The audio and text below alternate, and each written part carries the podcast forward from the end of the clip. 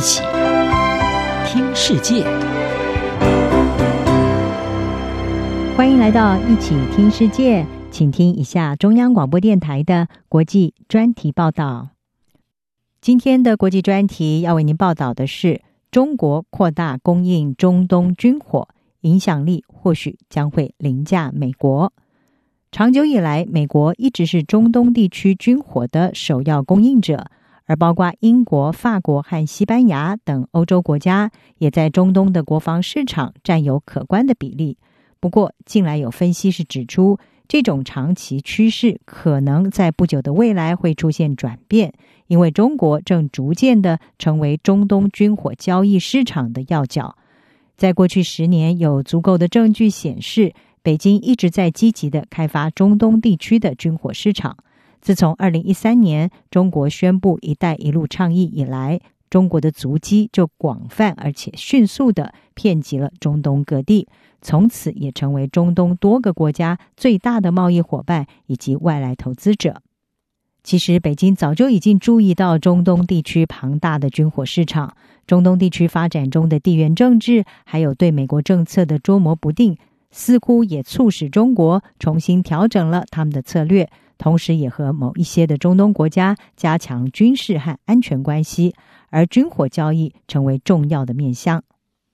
中国早在二零一六年的一月就公布了一份中国对阿拉伯国家政策文件，时间点是在习近平当年访问沙乌地阿拉伯、埃及还有伊朗的前一周。在文件当中是清晰地揭示了中国对中东地区的意图。文件中说，实现合作共赢、共同发展，开创中阿战略合作关系更加美好的未来。同时，还特别的提到，中国有必要和阿拉伯国家来加强军事交流和合作，并且也说要深化武器装备合作和各类专业技术合作，来开展部队联合训练，维护地区的和平安全。此外，中国在国防研究还有发展上，尤其是在飞弹和无人机的领域，是有相当的进展。而这些也正是中东客户寻求要向中国进口的武器系统。而中东国家之所以会升高对先进武器系统还有国防科技的需求，主要还是因为在目前中东地区的一些国家持续的面临传统还有非传统的威胁，同时呢，中东地区的一些国家之间也深陷紧张之中。比方说，还没有解决而且是极具争议的伊朗核子计划，促使了一些以逊尼派为主的国家在加强他们的武器库存。此外，来自伊斯兰国组织还有盖达组织的一些残余分子的攻击，仍然是对中东地区的安全构成了严重的威胁。至于沙乌地阿拉伯，则是持续的面临也门叛军青年运动，他们对沙国南部的无人机攻击。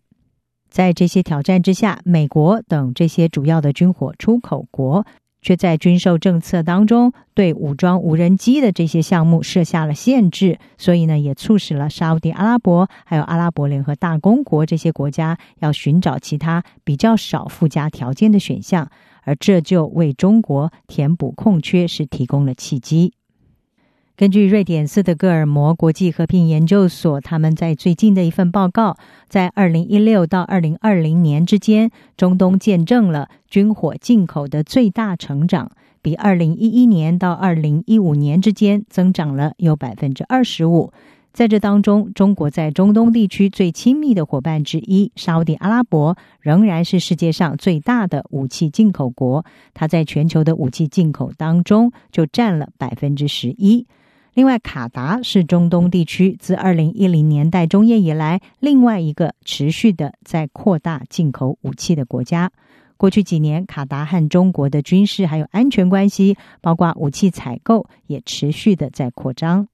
还有阿拉伯联合大公国，则是一直是波斯湾的武器进口大国之一。那么，事实上，中国对中东地区最大的经济投资，也正是这三个国家。北京也认为，这些市场就是军事技术出口获利庞大的目的地，而这些波斯湾国家进口中国武器系统的意愿，更可能在未来为进一步的军火交易开启更多的管道。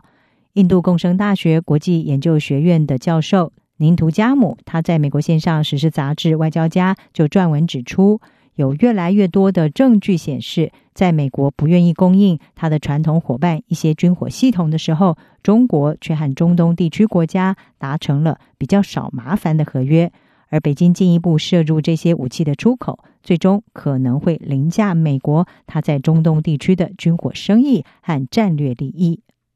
而逐渐成长的武器交易也给予中国更多的挥洒空间，来扩大它在中东地区的战略布局。而且，中国的投资和技术援助也深受中东国家的欢迎。这些中东国家将会继续的仰赖北京所提供的经济和技术援助，来推动经济现代化计划和基础设施发展。而这也将会进一步的推升中国的武器销售在这个地区的成长。最终形成国防工业合作和技术转移，而从此这些国家对中国军事的技术援助需求将会与日俱增。